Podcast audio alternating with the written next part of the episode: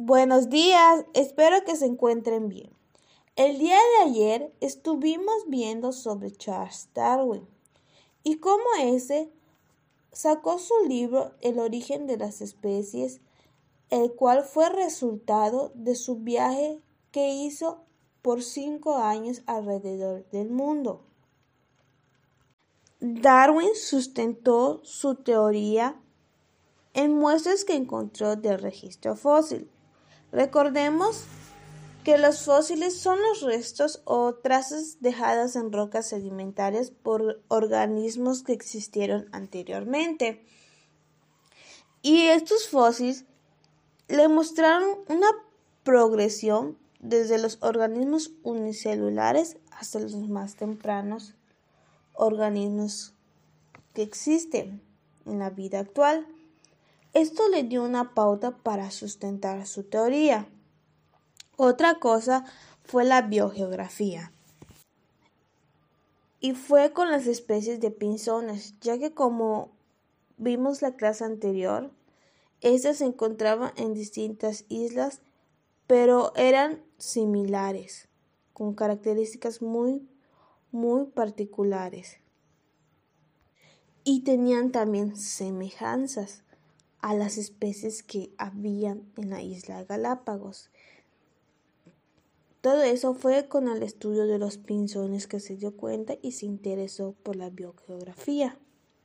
Y también la comparación de los detalles estructurales de las características que se encuentran en organismos diferentes, pero están relacionados por sus semejanzas básicas. Eso lo vimos la clase anterior cuando vimos el brazo de un humano, el de un gato, una ballena y un murciélago, que en apariencia se veían muy diferentes, pero tenían arreglos en los huesos que eran similares. Esto les dio la pauta para decir que todos descienden de un ancestro en común. En el libro del origen de las especies hay una frase del naturista Charles Darwin. La afinidad de todos los seres de la misma clase ha sido representada en ocasiones por un gran árbol. El árbol filogenético dice, o también conocido como el árbol de la vida, dice que es una forma de representar la relación que une a todos los seres y organismos vivos. Una rama que estudia esta parte es la taxonomía, en donde estudia de manera científica el sistema biológico y se dedica a la clasificación de todos los seres vivos que habitan en el planeta, así como de definir las normas de clasificación. Con este árbol de la vida se trató de explicar la gran biodiversidad que existe, ya que ahí se encuentran los, los reinos en donde destacan las bacterias, protozoos, hongos, plantas, animales, arqueas, etc. Y, y a la vez de esos reinos se van diversificando las ramas. Y estas ramas crean nuevas clasificaciones denominadas taxones, que engloban las características y organismos similares. Un ejemplo claro es el ornitorrinco. No, no es Perry el ornitorrinco, el de Phineas y Fer, no, es el ornitorrinco australiano. Este es una clase de mamífero muy extraña en el mundo. ¿Por qué?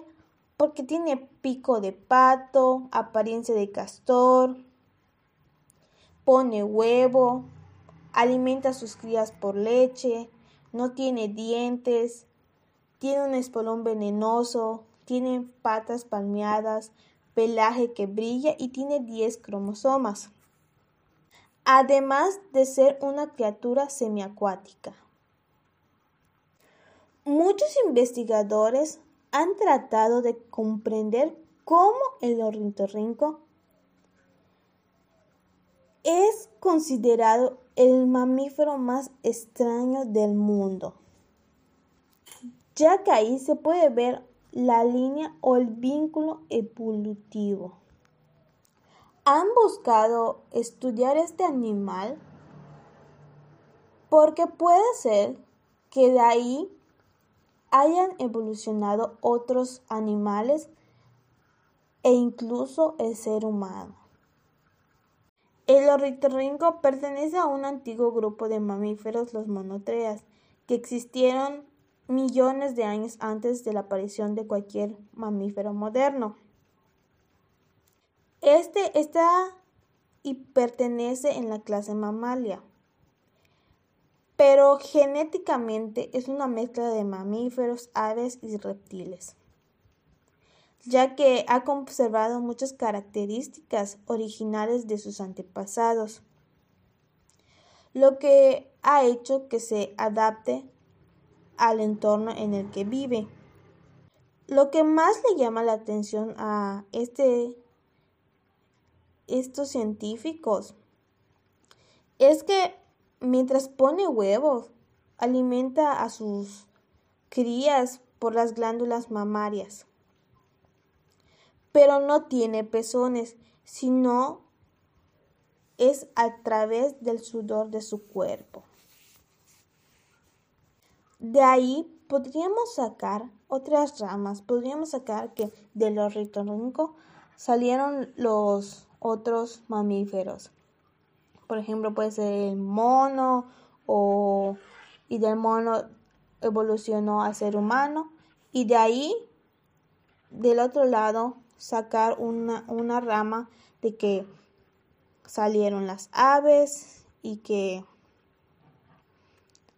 y de, ahí, de esas aves fueron descendiendo otras para explicar la, la, la biodiversidad que existe.